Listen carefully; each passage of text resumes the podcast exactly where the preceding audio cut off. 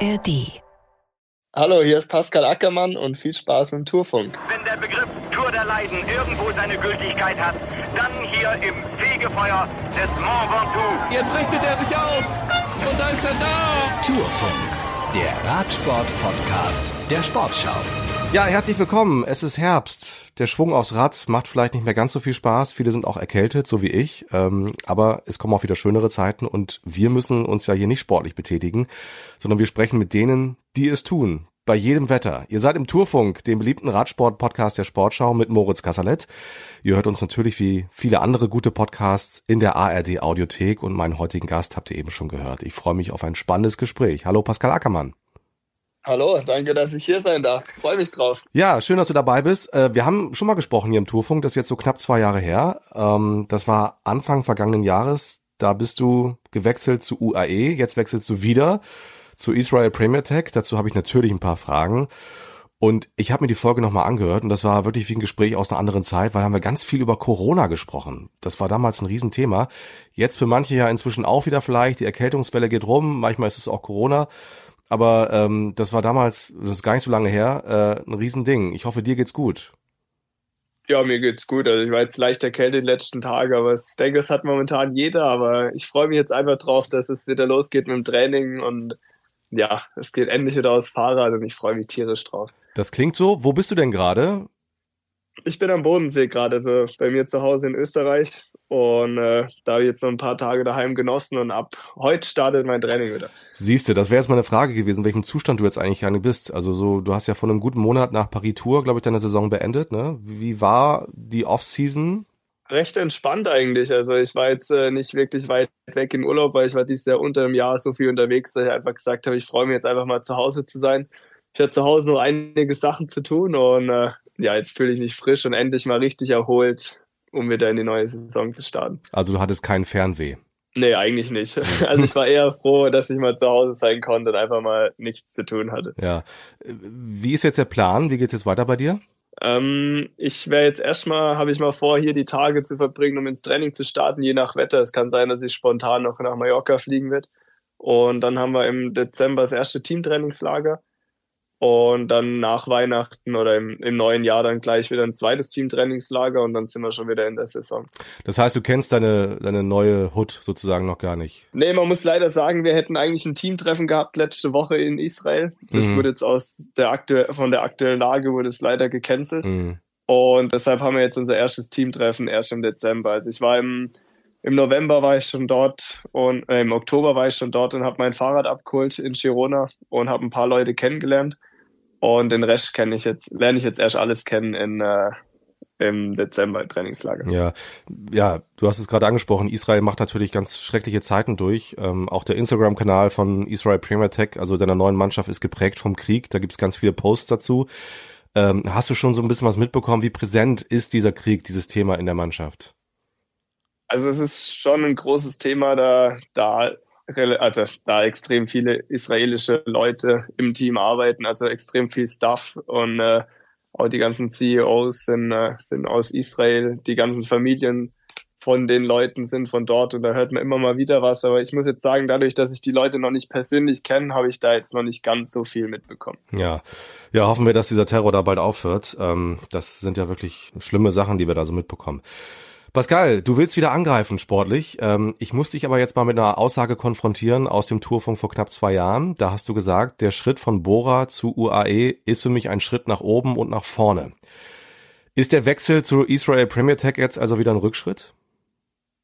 Ich muss sagen, auf der, also man muss sagen, es ist halt ein zweite Liga-Team, aber ich muss sagen, aktuell in meiner Sicht sind kleinere Teams eher ein Vorteil dadurch, dass die großen Teams aktuell nur noch auf die, auf die großen Punkte schauen, sie wollen nur noch im World Ranking ganz vorne sein und sie wollen im GC vorne sein, ist es aktuell für einen Sprinter in meiner, meiner Meinung nach ein großer Vorteil, wieder in ein kleineres Team zu gehen, da kleinere Teams einfach Siege wollen und Siege kann man mit Sprintern holen. Mhm. Und kleinere Teams haben jetzt auch nicht die Möglichkeiten zu sagen, wir fahren voll auf GC.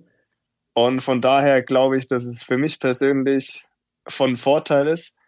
Und wie man jetzt auch in den letzten Jahren gesehen hat, bei Lotto Sudal zum Beispiel, das ist überhaupt, oder das Lotto Destiny im letzten Jahr, mhm. das eigentlich keinen Nachteil hat, wenn man in der zweiten Liga fährt. Sogar eher Vorteile, da man weniger Rennen fährt. Also man kann sich genau aussuchen, auf welchen Rennen haben wir eine Chance zu gewinnen, wo haben wir Chancen auf dem Podium, die Rennen fahren wir. Und die Rennen, wo wir einfach keine Fahrer haben, lassen wir einfach weg. Und ich denke, dass das für uns ein ganz großer Vorteil ist, in dem Schritt frisch zum Rennen kommen und vorbereitet sein auf die Rennen. Ja, das ist ja die alte Diskussion. Ne? Das war mit Alpecin ja auch schon so. Wenn du, wenn du ein guter Zweitligist bist, dann darfst du ja überall starten, aber musst nicht. Das ist ja dann oft ein Vorteil auch, ne? Ja, man hat ja dieses Jahr gesehen bei Alpecin. Also die sind, sind hochgegangen in die erste Liga und meiner Meinung nach sind sie schönere Rennen gefahren, als sie noch zweite Liga waren. Hm. Und das ist immer so ein Ding. Also es kann für ein Team von Vorteil sein, aber es kann auch ein Nachteil sein. Und ich glaube momentan einfach, dass man in einem kleineren Team mehr Chancen bekommt und auch eine, einen größeren Support bekommt wie in den größeren Teams aktuell. Ja. Ich würde gerne trotzdem nochmal über die zwei Jahre bei UAE mit dir sprechen. Du hast vier Siege geholt. Natürlich sticht da vor allem der Etappensieg beim Giro in diesem Jahr hervor. Wie würdest du diese zwei Jahre beschreiben? Ach, durchwachsen. Also ich muss sagen, leistungstechnisch habe ich einen extrem großen Schritt gemacht. Also ich habe mich extrem weiterentwickelt, ich habe viel gelernt.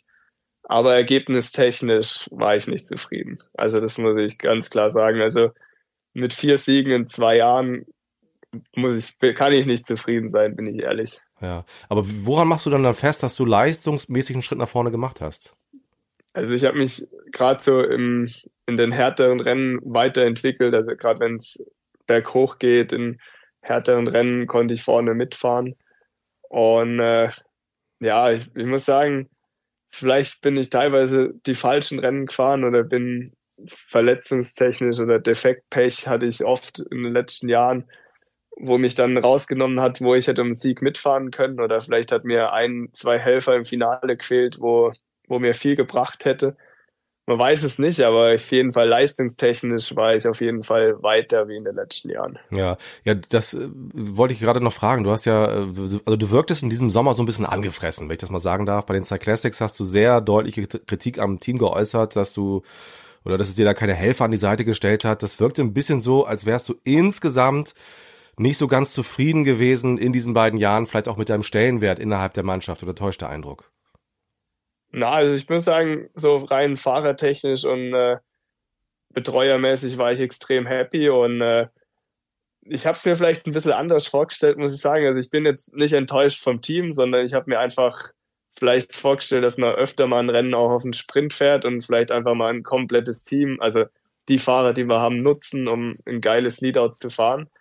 Was aber oft leider nicht möglich war, da wir die Punkte sammeln mussten, damit wir das World Ranking gewinnen. Da mussten wir die, die schnellen Fahrer auf drei Rennen aufteilen, dass wir halt möglichst viele Punkte sammeln.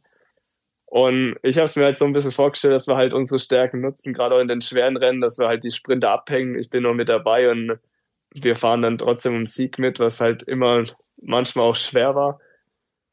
Aber ja, also man kann es schwer sagen. Also ich bin, ich bin jetzt nicht enttäuscht, aber ich bin jetzt auch nicht super happy gewesen am mhm. Ende. Du hast ja einen der ganz Großen des Radsports kennengelernt. Äh, wir haben vor zwei Jahren über ihn gesprochen, da kanntest du ihn noch nicht so gut, logischerweise, weil ihr erst euch einmal gesehen hattet als Teamkameraden. Äh, Tadej Bogacar, wie ist er so als, als Mensch, als Kollege innerhalb der Mannschaft und wie hat er auch so oder wie hast du das so wahrgenommen, die letzten beiden Touren, die er ja nicht gewonnen hat? Wie ist die Mannschaft, wie ist er damit umgegangen? Ja, ich muss sagen, Tade ist ein, ein richtig geiler Typ. Also er ist, er ist noch extrem jung. Er hat noch, er hat noch nicht die Angst davor, irgendwas falsch zu machen. Er macht es halt einfach. Er hat Spaß am Radfahren und er lässt halt auch sein Team spüren, dass er heute einfach gewinnen will. Ich, ich würde an seiner Stelle manchmal ein bisschen anders fahren. Ich würde ich würd nicht gleich meine Stärke zeigen, dass ich alle Teams gegen mich hätte von Tag eins an, sondern würde halt sagen, okay, ich, ich poker da ein bisschen mehr. Ich meine, Jumbo macht es immer recht schön, die warten recht lange und schlagen dann am Ende zu und Tade ist halt einer, der will alles gewinnen und der greift halt auch direkt zu. Und ich meine, auf der einen Seite finde ich es extrem cool, aber für seine Teamkollegen ist es auch oft extrem hart, weil sie müssen einfach von Tag eins Vollgas knechten. Aber ja, er ist ein extrem cooler Typ. Ich mag ihn. Ich bin auch persönlich echt gut mit ihm. Und äh, ich bin auf der einen Seite ein bisschen schade, dass ich nicht mehr mit ihm fahre, weil mit ihm fahren ist leichter wie gegen ihn fahren. das kann ich mir gut vorstellen. Und er macht ja alles, ne? Also es ist ja so, so faszinierend und auch gleichzeitig so, so begeisternd, dass er eben sich nicht nur auf eine große Rundfahrt konzentriert, sondern wirklich das ganze Jahr über mitnimmt und im Frühjahr bei den Klassikern um Siege mitfährt, äh, dann im Sommer bei der Tour und im Herbst ja auch wieder. Also fragt man sich mal, wie macht er das? Wie kriegt er, wie kriegt er das hin? Ja, also ich glaube, dass er einfach den, den Wille hat und er ist einfach hungrig auf Radfahren. Also es ist jetzt nicht so, dass es ein Muss ist für ihn, dass er Rad fährt, sondern er will es einfach, er will die Rennen gewinnen und er versucht halt auch alles. So ein Rennen wie Mailand San Remo zum Beispiel, meiner Meinung nach eigentlich viel zu leicht für ihn, aber er will das unbedingt gewinnen. Und äh, ich persönlich hoffe eigentlich, dass man ihn mal bei Roubaix sieht, weil ich glaube, Roubaix wäre ein echt interessantes Rennen, um ihn einfach mal zu sehen, wo wird er mitfahren oder wie könnte er abschneiden dort. Hm. Gucken wir mal auf deine neue Zeit jetzt, Israel Premier Tech. Was erhoffst du dir, was erwartest du? Ja, ich habe noch äh, einen ganz, ganz großen Traum auf meiner Liste, der ist immer noch nicht abgehakt. Äh, Die Teilnahme an der Tour. Genau, der ist ja relativ nahe zu, zu dem Podcast mit der Tour. Mhm. so, ich will unbedingt zur Tour, ich will meinen Tour-Etappensieg. Und das steht jetzt auf meiner Agenda für die nächsten zwei Jahre. Und ich bin richtig motiviert, ich bin richtig happy, wie es in dem Team läuft aktuell, welche Strukturen sie haben, wie der Support ist. Und äh, von daher freue ich mich tierisch aufs nächste Jahr. Und mein großes Ziel ist der Tour-Etappensieg. Ja. Hast du so eine Art Zusage bekommen, dass du zur Tour darfst? Ja, also es kommt immer auf, auf die Leistung drauf an. Also wir haben mit Ethan Vernon immer noch einen schnellen Sprinter, der nächstes Jahr aber bei Olympia am Start stehen wird auf der Bahn. Von daher habe ich für nächstes Jahr eigentlich relativ freien Spielraum. Ich kann viel machen, aber die Leistung muss trotzdem stimmen. Und das liegt an mir, da muss ich dran arbeiten, ich muss fit sein und dann steht der Tour nichts mehr im Wege. Ja, Ethan Vernon ja ein Riesentalent, kommt jetzt auch äh, von Quickstep zu euch, also zu Israel und ähm, aber du hast schon erwähnt, er wird wahrscheinlich nächstes Jahr seinen Fokus auf die Olympischen Spiele, also auf die Bahnwettbewerbe legen, ne? Da will er, er ist ja auch Weltmeister, da will er natürlich Medaillen irgendwie gewinnen. Also bist du genau, ja. bist du die Nummer eins im Sprint bei euch in der Mannschaft? Ja, dann? also es ist so geplant momentan, dass ich die Nummer eins bin. Das genaue Leadout haben wir noch nicht festgelegt, aber es wird relativ naheliegen, dass wir ein deutsches Leadout nächstes Jahr haben werden. Mhm. Und da freue ich mich auch drauf, weil wenn man Rick beobachtet, er hat ein extrem starkes Auge, er hat die Power. Und äh, ich glaube, wenn er einen Sprinter hat, der ihm vertraut, dann äh, wird es ganz gut. Und auch mit Schwarzi, ich denke mal, jeder, der uns in den letzten Jahren gesehen hat, hat einfach gesehen, dass uns extrem viel verbindet. Und wir vertrauen uns blind und ich freue mich einfach wieder, dass ich mit ihm zusammen bin und er wird unser Lied auch dahin bringen, wo es muss. Ja, also Rick Zabel ist schon da, Michael Schwarzmann darfst du sozusagen mitbringen. Eure Wege hatten sich genau, ja auch ja. getrennt nach eurer sehr erfolgreichen Zeit bei Bora. Ähm, bist du zu UAE gewechselt, er zu Lotto Destiny. Jetzt seid ihr wieder zusammen. Was bedeutet dir das, dass du auch sozusagen vom Team dieses Vertrauen bekommst, dass du dir da so, einen, so einen Wunschhelfer mitnehmen darfst?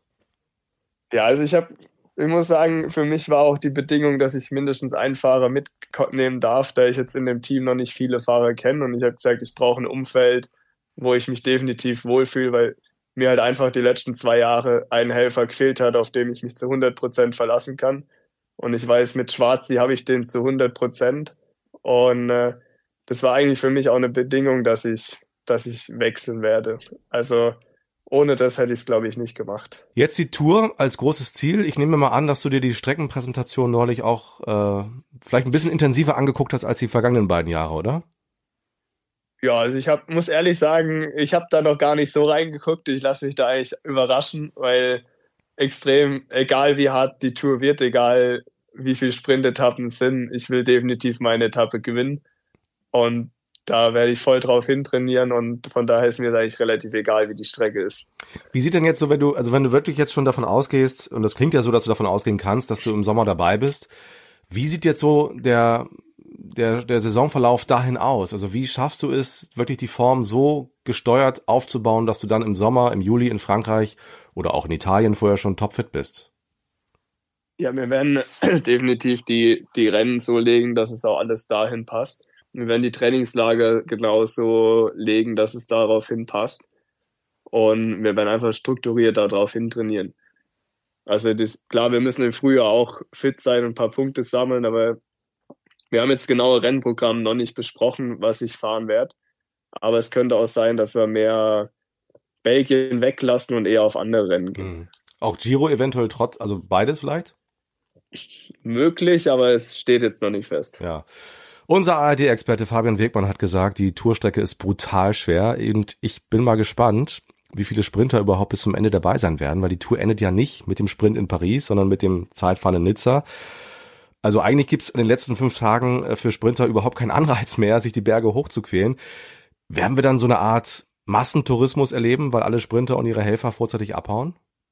Nee, das glaube ich nicht. Also jeder, jeder, der sich den Radsport in den letzten zwei Jahren mal angeguckt hat, sieht eigentlich, wie krass die Sprinter mittlerweile berghoch fahren können. Und es gibt nur noch ganz, ganz wenige Sprinter, die das Problem haben, überhaupt anzukommen. Also klar, es wird zwei, drei werden wir verlieren auf der Strecke.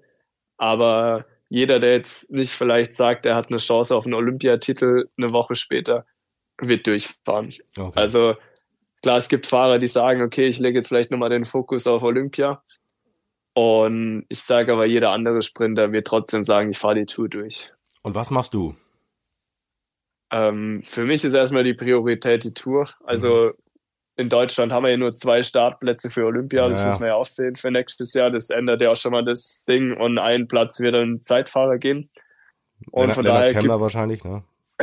wahrscheinlich, ja. Und von daher gibt es einfach nur einen Platz für einen anderen Fahrer. Und von daher fokussiere ich mich jetzt mal nicht darauf. Also für mich ist die Hauptrolle erstmal die Tour und dann kann man schauen, ob man Olympia noch mitnehmen kann oder nicht. Ja, ja, die zwei Startplätze, also im Straßenrennen und, und ein Startplatz im Zeitfahren, das ist äh, natürlich verdammt wenig. Aber ist das, wäre das noch ein Traum für dich, mal an Olympischen Spielen teilzunehmen? Ja, also Olympia ist, glaube ich, für jeden Sportler ein, ein Kindheitstraum. Aber für mich persönlich muss ich sagen, wäre die Tour ein größerer Traum. Das ist eine klare Ansage. Und hast du eigentlich Kontakt zu André Greipel, dem Bundestrainer, der ja auch ein Weltklasse-Sprinter war und vielleicht auch ein Herz für Sprinter hat heutzutage? Ja, man trifft ihn immer mal wieder am Straßenrand. Also beim Giro habe ich ihn gesehen, da stand da unten, äh, wo wir die drei Zinnen hochgefahren sind, stand da links als Zuschauer. und man trifft sich immer mal wieder. Klar, man quatscht immer mal kurz bei der deutschen Meisterschaft. Und ab und zu kriegt man mal ein Telefonat mit ihm. Aber dadurch, dass wir relativ weit auseinander wohnen, haben wir jetzt nicht so viele Berührungspunkte, dass wir oft auch mal so quatschen können. Hm. Ich kenne das so aus dem Fußball oder hör's immer wieder aus dem Fußball, dass so, wenn Nationalspieler den Verein wechseln oder darüber nachdenken, dass sie sich dann auch mal mit dem Bundestrainer austauschen, also wenn sie sich gut kennen und um Rat fragen. Wer gibt dir Ratschläge? Mit wem hast du jetzt so gesprochen im Vorfeld dieses Wechsels ähm, und darüber dich unterhalten, ob das gut sein könnte oder nicht? Ich habe mit, mit meinem Manager Marc Bartow habe ich viel gesprochen, was Sinn macht, was wir ändern können. Dann natürlich mit den, mit den Eltern, die halt viel dabei sind, dann mit den Freunden, wie zum Beispiel Schwarzmann, wo es dann auch darum ging, kann man das machen, dann mit Andreas Schillinger war ein, ein großer, großer Mann. Also mhm. er hat mir damals ja quasi das alles gezeigt, wie Radfahren funktioniert. Er war auch bei den Gesprächen dabei. Ja, okay. Und äh, ja, und dann geht's danach, macht, geht man den Schritt, geht man nicht. Und äh, es war eigentlich im Endeffekt was, musste ich nicht lange überlegen, ob ich den Schritt mache oder nicht. Und äh, es wird, glaube ich, von allen Seiten sehr positiv angenommen und gesagt, ja, das sollten wir vielleicht machen. Ja. Wie ist es ja jetzt, in ein neues Team zu kommen? Also wie unterscheiden sich die professionellen Mannschaften im Radsport? Wie viel Eingewöhnung braucht es? Ähm, oder ist eigentlich überall doch im Grunde alles gleich, dass es gar nicht so schwer ist? Ja, ich sag mal, die Professionalität in den Teams ist relativ gleich. Klar, bei den einen gibt's zwei, drei Leute mehr, die noch einen anderen Job übernehmen. Und äh, ich war jetzt schon dort und habe mir den Servicekurs und so alles mal angeguckt. Ich glaube, so einen riesigen Servicekurs habe ich in meinem Leben noch nicht gesehen. Ah, okay. Und von daher glaube ich, dass wir da schon relativ weit vorne sind im, im Fortschritt. Und auch die äh, Sachen in Richtung Aerotest, Positionierung und sowas sind wir schon recht weit. Also da haben wir jetzt schon mehr gemacht wie in den letzten zwei Jahren. Ah. Und äh, von daher bin ich da eigentlich ziemlich beeindruckt. Und äh, Klar, ich finde es schade, dass das Teamtreffen ausgefallen ist, weil ich kenne jetzt nicht alle oder ich kenne nur wenige Fahrer aus dem Team. Und von daher wäre es ganz schön gewesen, die auch mal in, in privat kennenzulernen. Und das fehlt natürlich, um, um das Team auch ein bisschen zusammenzuschweißen, aber ich glaube, dass wir das im Teamtrainingslager ganz gut hinkriegen werden. Ja. Auf was freust du dich am meisten? ja, einfach auf, auf was Neues, auf ein, auf ein Team, wo hungrig ist, Rennen zu gewinnen. Und ich meine, wir haben viele Junge dabei mit Hugo Hofstetter, den kenne ich schon aus der U13 damals, der kam aus dem Elsass, wir sind oft Rennen zusammengefahren, jetzt fahren wir das erste Mal zusammen im Team. Und äh, ich glaube, dass wir ein extrem gutes Team haben, wo auch hungrig ist. Wir haben schnelle Fahrräder, also extrem schnelle Fahrräder. Was ja am Radsport nicht ganz so schlecht ist, schnelle Fahrräder zu haben. Ja, da freue ich mich am meisten drauf. Also es macht einfach Spaß, wenn ich jetzt auf mein Rad steige und ich weiß, jetzt rollt's endlich. Mhm. und äh, ja, ich freue mich einfach wieder auf was Neues und äh, zurück zum Rennen zu kommen. Aber ich meine, klar, das ist die Leidenschaft eines Radprofis, aber ich habe es eingangs erwähnt, das Wetter wird schlechter, dunkler, äh, nasser, kälter. Äh, und dann geht ihr ja eigentlich erst so richtig los mit der Vorbereitung. Hast du da richtig Bock drauf? Also spürst du sowas wie Vorfreude oder musst du dich auch überwinden in den ersten Tagen und Wochen? Mm, eigentlich nicht. Also ich bin schon hungrig, wieder loszulegen. Wir wollten eigentlich am vorgestern wollten wir eine Runde Radfahren, mal um so reinzukommen. Es hat tierisch geregnet. Ich glaube, ich war einer der wenigen, wo gesagt hat, komm, wir gehen trotzdem. Wir sind am Ende nicht gegangen, wir sind nur auf dem, auf dem, auf dem Berg gewandert am Ende, hm. weil, die, weil die anderen gesagt haben, okay, wir, wir haben noch kein Training, wir können das noch einen Tag schieben. Und jetzt haben wir Sonnenschein. Ich glaube auch, auch dass wir haben hier am Bodensee eine extrem coole und große Gruppe zum Trainieren. Also ja. da ist immer ein Fahrer dabei, der sagt, wir fahren heute. Und von daher gibt es da keine Ausreden. Also klar, man kann sich aussuchen, man, man fliegt nach Spanien, hat es vielleicht ein bisschen leichter. Aber wenn man zu Hause die Zeit ein bisschen verbringen will, dann äh, kann man zu Hause mittlerweile auch hier in einer sehr guten Gruppe trainieren. Und wer ist so dabei? Also wir haben äh, Schwarzmann Selig, mhm. dann äh, Kemner Buchmann, Steinhauser, ist jetzt vor kurzem hergezogen und Emil Herzog gibt's okay. noch. Hier. Und habt ihr dann so eine WhatsApp-Gruppe, in der ihr euch verabredet oder wie läuft das?